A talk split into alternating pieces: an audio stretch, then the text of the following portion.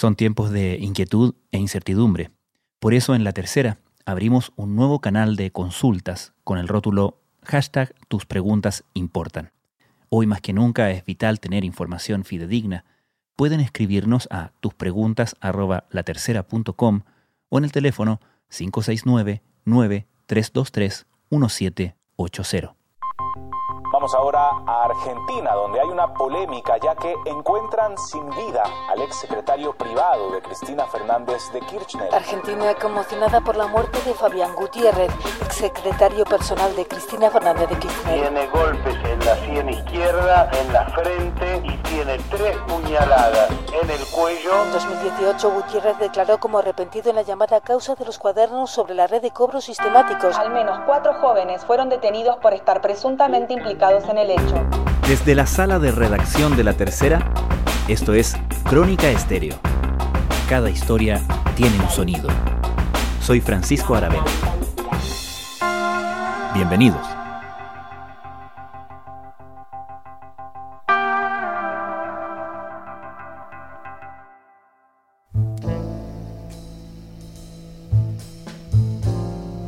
Desde que se conoció la noticia, el primer fin de semana de julio, estaba claro que este no iba a ser un simple caso policial.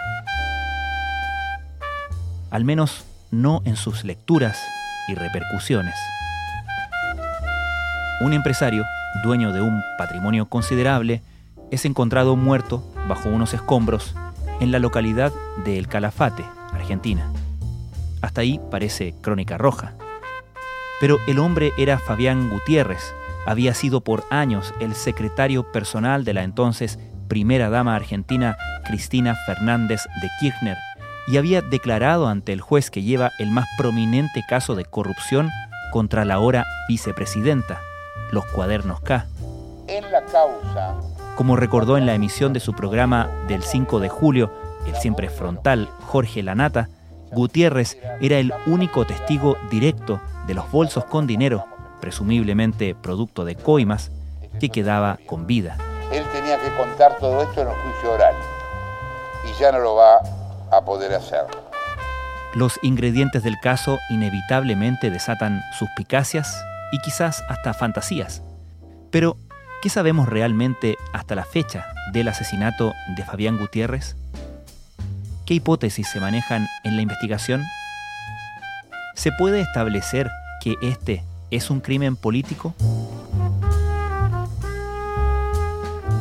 Bueno, Fabián Gutiérrez estuvo muchos años eh, cerca del matrimonio Kirchner, del expresidente Néstor Kirchner y de la mm, actual vicepresidenta Cristina Fernández. Él llegó a trabajar como secretario de presidencia de la Nación de Argentina en 2003, cuando estaba el expresidente Néstor Kirchner, y trabajó con ellos hasta mayo de 2005. Valentina Jofré es periodista de Mundo de la Tercera. En ese periodo, Gutiérrez estuvo muy cerca de la entonces primera dama Cristina Fernández.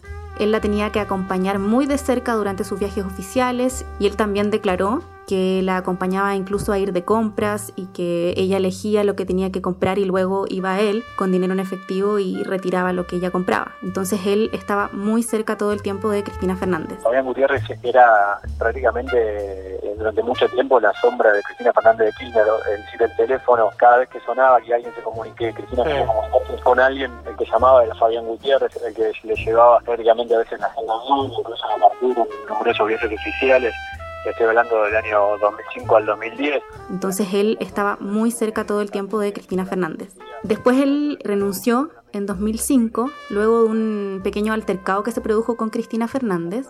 Él lo ha relatado como mm, que hubo una pequeña discusión luego de que llegaron de un viaje y Cristina lo requería a él y él justo estaba en el baño y ella se molestó. Entonces después de eso se generó como una fricción entre ellos dos y Fabián Gutiérrez terminó renunciando, pero luego volvió en 2007, volvió a, los Kirchner, ahí ya cuando Cristina Kirchner asumió como presidenta, y ahí su cargo fue secretario adjunto de presidencia. Entonces nuevamente él estuvo muy cerca de Cristina. Y en enero del 2010 él renunció por una denuncia de enriquecimiento ilícito. ¿La denuncia era contra él? Sí, la denuncia era contra él porque eh, llamó mucho la atención durante sus años cerca de los Kirchner cómo su patrimonio fue aumentando. entonces eh, se habla de que Fabián Gutiérrez se volvió millonario trabajando cerca de los Kirchner.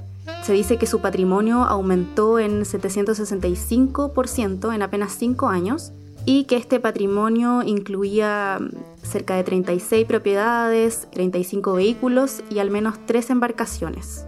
Y además la justicia también estaba investigando un entramado de empresas en las que participaba Fabián Gutiérrez y que le podrían haber servido para lavar dinero. De hecho, se ha detallado que cuando él comenzó a trabajar con los Kirchner, él declaró un patrimonio de solamente 52 mil pesos argentinos en 2003, que sería cerca de 600 mil pesos chilenos, y que cuando ya finalizó, dejó de trabajar con los Kirchner, este patrimonio llegó a ser cerca de 900 millones de pesos. No es una estructura de empresas muy sofisticada, no se le han detectado a Gutiérrez empresas offshore, sin embargo, con buena parte de las personas que son están cruzadas en la propiedad de buena parte de estas casas y lotes y terrenos que vimos, aparecen los mismos socios en las empresas. Algunas de las empresas que la justicia investiga son Construsec, es una sociedad que, por ejemplo, ¿Todo esto a título personal o se investigaba alguna relación con los dineros de los Kirchner? De eso se trataba en el fondo esta denuncia, porque se cree que esta plata no era, no era personal, sino que fue un enriquecimiento ilícito por parte de los Kirchner en todo este entramado de corrupción por el que ha sido investigada Cristina Fernández. Ahora hubo un momento entonces, después de que él sale del gobierno, que es percibido como un enemigo o traidor a los Kirchner, ¿no? Claro, él, bueno, dejó de trabajar con Cristina en 2010 por esta denuncia de enriquecimiento ilícito y su nombre pasó prácticamente desapercibido hasta 2018, cuando él quiso declarar en la causa de los cuadernos de las coimas que se trata de, esta denuncia de gran envergadura que surgió tras la aparición de cuadernos escritos por el chofer de un alto funcionario del Ministerio de Planificación durante los gobiernos Kirchner. Y en estos cuadernos el chofer dejaba por escrito los detalles de toda esta presunta red de cobro de sobornos por parte de la cúpula del kirchnerismo a empresarios de la obra pública. Detuvieron esta madrugada a dos exsecretarios de Cristina Fernández. Recordemos que la detención se da o viene de la mano de la declaración como arrepentido de el hombre de los bolsos, de José López, que dijo, yo esta plata me la dio Gutiérrez. Gutiérrez era en ese momento secretario de Cristina Fernández de Kirchner. Detenido. Y entonces en 2018 Fabián Gutiérrez quiso declarar ante la justicia como testigo arrepentido. Y ahí fue cuando él declaró que veía constantemente la aparición de, de bolsos, de maletas, y que él creía y que se creía entre todos quienes trabajaban ahí que contenían dinero. Entonces, por ejemplo, él describió que en esta residencia en el Calafate donde vivían los Kirchner, comillas, él dice, yo no vi bóvedas, pero existía un lugar bajando la escalera donde había una puerta placa color blanca cerrada, donde siempre decíamos los secretarios que ahí estaba la historia, en relación al lugar donde se guardaban los bultos. Era el único lugar de la casa al que no tenía acceso, siendo que me desplazaba con absoluta libertad por toda la casa. Él en esta declaración dejó sobre la mesa, por así decirlo, que existía unas operaciones extrañas sobre bolsos y sobre dineros, de los que los Kirchner eran súper reservados, incluso a los que trabajaban más cerca de ellos, como el mismo Fayán Gutiérrez, que era un secretario privado. Él ni siquiera podía tener acceso a saber qué era lo que contenían esos bolsos y por qué se trataban tan cautelosamente. Realmente eh, un documento que impacta porque le pone imágenes a la historia periodística del año, los registros de la Cámara de Seguridad que grabó a López en el convento. ¿Accediste a este material, Catalina? ¿Qué muestra exactamente? Y de hecho él apareció primero en la, declaración del ex secretario de Obras Públicas, José López, que fue quien protagonizó este incidente muy recordado, ¿no? Muy publicitado, que es cuando él va a arrojar dinero en bolsos deportivos a un convento, ¿no? Sí, de hecho, claro, ahí fue cuando su nombre apareció como por primera vez en esta causa, que claro, el ex secretario de Obras Públicas, José López, él dijo que fue el propio Fabián Gutiérrez el que le dio la orden para mover estos bolsos con 9 millones de dólares, pero posteriormente en la declaración Fabián Gutiérrez tuvo la oportunidad de desentenderse un poco de esto y negarlo, diciendo que él ni siquiera estaba en Buenos Aires cuando eh, José López dice que esto ocurrió. Así que finalmente esa acusación fue negada. ahí lo vemos, son dos bolsos y tres más. ¿A dónde va López? Es un rinconcito dentro de la galería. Lo deja atrás. ¿Y cuán útil resultó el testimonio entonces de Fabián Gutiérrez para el juez Claudio Bonadío, que es quien eh, investiga el caso de los cuadernos K? Se dice que la verdad su testimonio no habría aportado mucho, sobre todo también porque Fabián Gutiérrez no obtuvo la categoría de testigo protegido, que fue una categoría que sí pudieron obtener otros testigos en la causa que quedaban con protección. Eso fue una de las cosas que se cuestionaba cuando recién se supo de la muerte de, Fabián Gutiérrez el 4 de julio, mm. cuando eh, de inmediato se ligó esta muerte por una causa política. La oposición, el macrismo por así decirlo, decía porque esta persona que dio una declaración en contra de Cristina Fernández no tenía la categoría de testigo protegido. El Ministerio de Justicia y Derechos Humanos indicó el sábado en Twitter que Gutiérrez no estaba bajo protección o custodia oficial, debido a que nunca solicitó ingresar al programa de protección de testigos. Entonces ellos indicaban que este asesinato habría sido por motivos políticos y específicamente por haber declarado en contra de Cristina Fernández. De acuerdo con el acta de su declaración, aclaró que nunca vio el contenido de los envíos que recibía el exmandatario. ¿Y qué pasó con Fabián Gutiérrez después de su alejamiento de los Kirchner y después de esta aparición que hace, ¿no? Declarando en el caso de los cuadernos K. Él siguió operando como empresario, principalmente en el Calafate, en la provincia de Santa Cruz, de donde él era y de donde también tienen residencia los Kirchner. Y sin embargo, durante ese tiempo él siguió estando bajo sospecha por parte de la justicia por su patrimonio y a finales de 2019 quedó imputado por el lavado de dinero en esta causa que instruyó el juez Claudio Bonadío y que todavía esa causa está en la Cámara Federal y todavía está a la espera de ser confirmada o no. Y por ahora, eh, bueno, antes de fallecer, y todavía sus bienes están embargados. Vamos al crimen de Fabián Gutiérrez. ¿Cuándo sucede y qué sabemos de él? Él, la semana anterior al 4 de julio, se reporta su desaparición. Información de último momento. Buscan en el Calafate a Fabián Gutiérrez, ex secretario privado de Cristina Fernández de Kirchner. A ver, su madre denunció que no tiene contacto con él desde ayer jueves y esta tarde... Y luego, eh, creo que tres días más tarde, se encuentra su cuerpo. Su cuerpo estaba cercano a una casa que él había comprado en el Calafate y se encuentra eh, su cuerpo envuelto en una sábana, bajo escombros, enterrado, con un golpe en la cabeza y heridas de arma blanca en su cuerpo, varias heridas. La autopsia que se conoció esta semana indicó que Fabián Gutiérrez murió por asfixia mecánica luego de haber sido torturado, golpeado y apuñalado varias veces. Finalmente la autopsia determinó que el asesinato de Fabián Gutiérrez fue por asfixia mecánica. Esto significa que fue estrangulado. Inmediatamente al conocerse el asesinato del ex secretario de la hoy vicepresidenta argentina, obviamente que el crimen tomó un tono más, por así decirlo, suspicaz, ¿no? De hecho, hubo declaraciones por parte de las fuerzas políticas argentinas. ¿Cómo cayó este crimen en Argentina?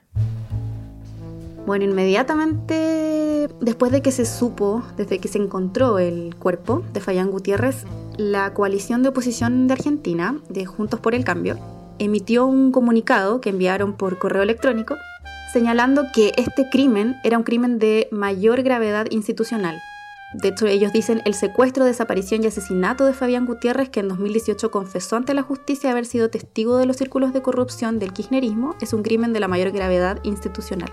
Luego también eh, políticos de esta coalición pidieron que la justicia federal investigara el crimen de Gutiérrez porque lo estaba investigando la justicia de Santa Cruz.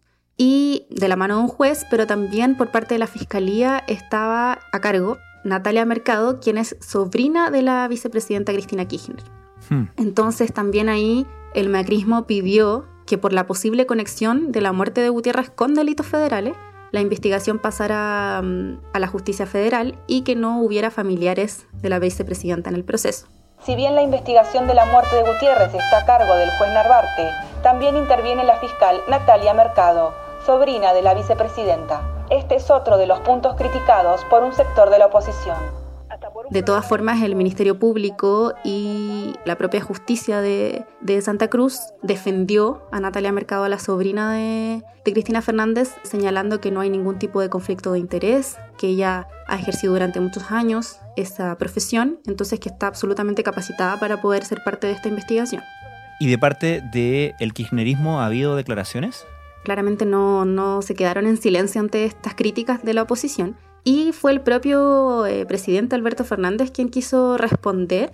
Dijo que este grupo de Juntos por el Cambio se animen a firmar un documento como el que firmaron, en el fondo sembrando dudas sobre la muerte de Gutiérrez, es canallesco. Es muy difícil de entender. Un documento como el que ayer firmaron, sembrando dudas sobre las razones de la muerte de Fabián Gutiérrez, es realmente canallesco.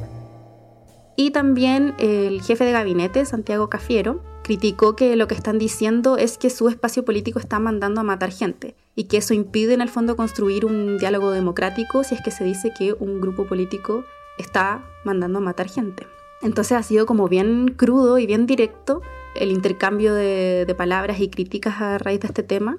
Y es un poco lo que hemos visto en Argentina constantemente. Argentina tiene esto y que normalmente cada cierto tiempo ocurren este tipo de muertes, de asesinatos, de misteriosos asesinatos que se vinculan a la política y que terminan por polarizar a la sociedad argentina, al sector político, como fue, por ejemplo, la muerte del, juez Alberto Nisman en 2015, que también generó toda una disputa política de si lo había matado el kirchnerismo, porque bueno, recordemos que él apareció muerto justo cuando tenía que presentar ante el Congreso el caso contra Cristina Fernández. Aquí, en este recoleto edificio de Puerto Madero, el barrio más rico de Buenos Aires, fue encontrado hace cinco años el cadáver del fiscal Alberto Nisman con un tiro en la cabeza. Cuatro días antes, Nisman había denunciado a la entonces presidenta de Argentina, Cristina Fernández de Kirchner, por encubrir a los presuntos autores iraníes del atentado que en 1994 mató a 85 personas en la Asociación Mutual Israelita Argentina,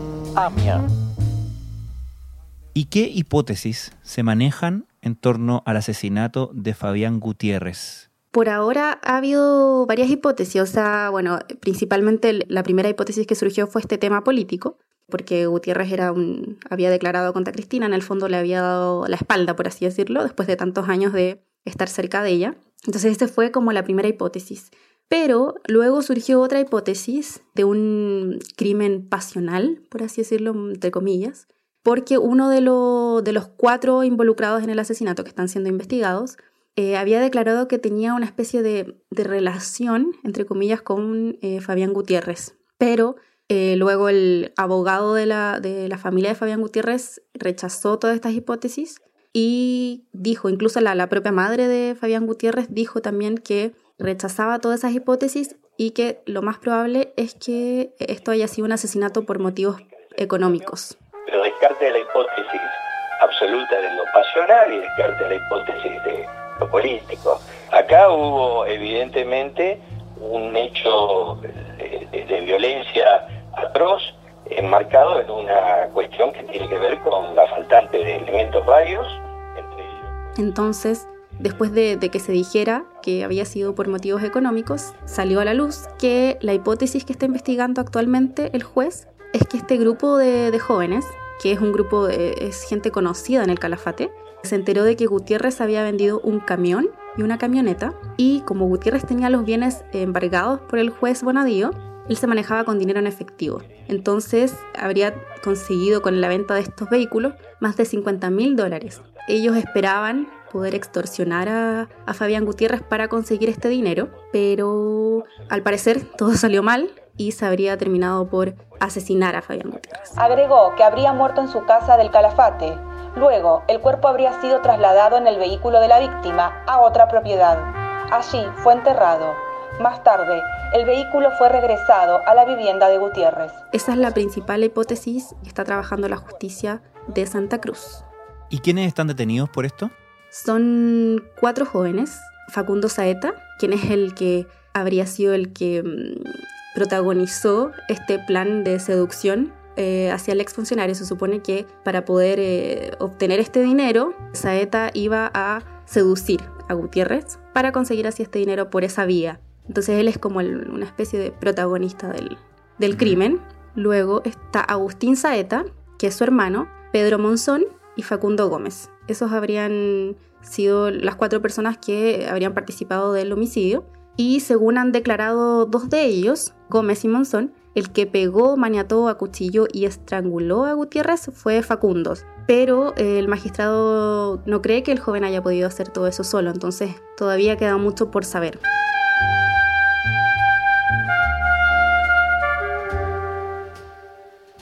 Valentina Jofré, muchas gracias.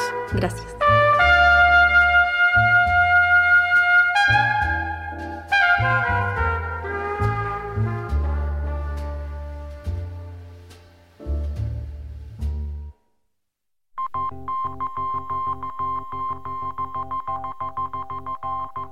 Crónica Estéreo es un podcast de La Tercera.